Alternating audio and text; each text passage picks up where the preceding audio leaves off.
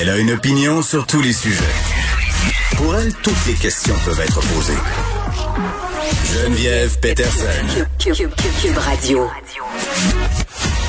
Salut tout le monde, bienvenue à l'émission, euh, bienvenue à l'émission. Donc je le dis deux fois, je suis bien, euh, je suis énervée, je me remets encore de mon de mon de mon face à face d'hier. Euh, C'était un peu endormant, hein, disons-le comme ça. Là, je me suis pincée 800 fois pour essayer de me réveiller. Puis d'ailleurs, c'en était pas un face à face que ce débat des chefs. Puis c'est une discussion que je vais avoir avec Elsie et Marc-André tantôt. Est-ce que le format nuit un peu au débat, aux idées, à la formule? Il y a beaucoup de questions qui n'ont pas été bon répondues hier, même François Legault qui s'en est mêlé là, un peu en essayant de redonner un petit coup de pied euh, dans le nid, c'est ce que j'ai envie de dire. Et quand je dis des questions qui n'ont pas été répondues, il y a docteur euh, Nathalie Granvaux qui va être avec nous un peu plus tard à l'émission. Nathalie Granvaux, euh, qui est médecin, qui est prof de biochimie, qui se demandait si on allait parler du manque de financement par rapport à la science. On le sait, là, la pandémie, ça nous a un peu mis ça en plein visage qu'au Québec, on sous-finançait la recherche, la science, qu'on n'était pas non plus équipé pour fabriquer des vaccins, certains médicaments euh, force est d'admettre que je pense pas que ça a été abordé tant que ça euh, hier au débat. Ça a été très, très difficile.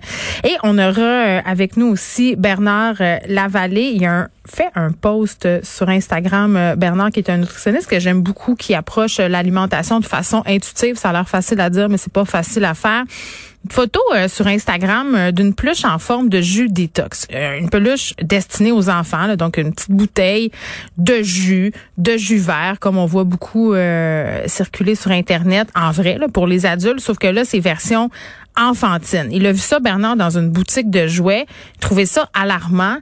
alarmant de se dire que la culture de la diète s'était invitée dans le coffre à jouets euh, des enfants et ça va nous amener à avoir une discussion un peu sur euh, justement comment les enfants euh, voient leur corps, comment on peut aussi avoir un discours constructif avec nos enfants sur l'image corporelle, sur la façon dont ils se voient. puis je pense que je l'ai déjà raconté ici, mais à un moment donné, ça m'avait vraiment inquiété et fait peur qu'une de mes filles m'arrive. Je pense qu'elle avait comme 8-9 ans à l'époque dans son manteau d'hiver. Tu sais, la, mode des doudounes, les gros manteaux d'hiver un peu puffy, où on a tous un peu l'air d'un bonhomme Michelin. Là. À un moment donné, j'achète ça, puis elle, voulait ça. Là. On va on va au magasin.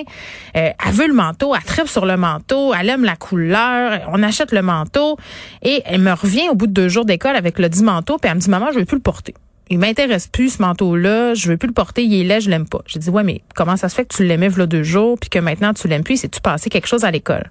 Et elle me dit c'est juste que je trouve que j'ai l'air grosse dedans. Huit ans. Huit ans. Euh, déjà, euh, elle se regardait, elle m'avait confié qu'elle s'était regardée dans la porte dans, de l'école, dans, dans les fenêtres, et qu'elle s'était trouvée trop grosse dans son manteau. Et évidemment, elle se l'était fait dire aussi par des petites amies. Et là, loin de moi l'idée de vouloir pointer euh, des enfants. Si les enfants s'expriment comme ça, c'est parce qu'on leur a mis des idées dans la tête.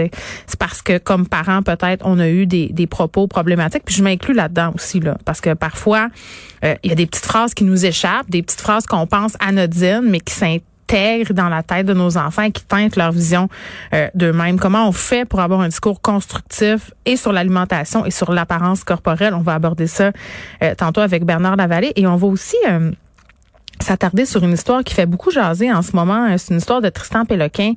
Dans la presse, je vais en reparler avec Vincent Dessouron un peu plus tard. Décès tragique d'une élève de secondaire 4 qui est décédée mardi. Elle a eu un malaise physique. C'est survenu en classe. Ça se passe à l'école secondaire euh, Louis Riel. Et là, il y a eu comme une espèce d'échafourée entre un groupe d'opposants à la vaccination et des enseignants euh, qui tentaient d'empêcher ces gens-là de parler aux élèves. Là, c'était la première journée où on avait de la vaccination à l'école secondaire euh, Louis Riel. Donc, on vous parlait la semaine passée de manifestations anti-vax devant les écoles. Vincent parlait aussi des graffitis qui avaient été faits sur certaines écoles. Les enfants se sont pointés le matin, ont vu tout ça. Et là, à l'école secondaire Louriel, il se passe ça. Euh, c'est rendu assez inquiétant, l'ambiance sociale.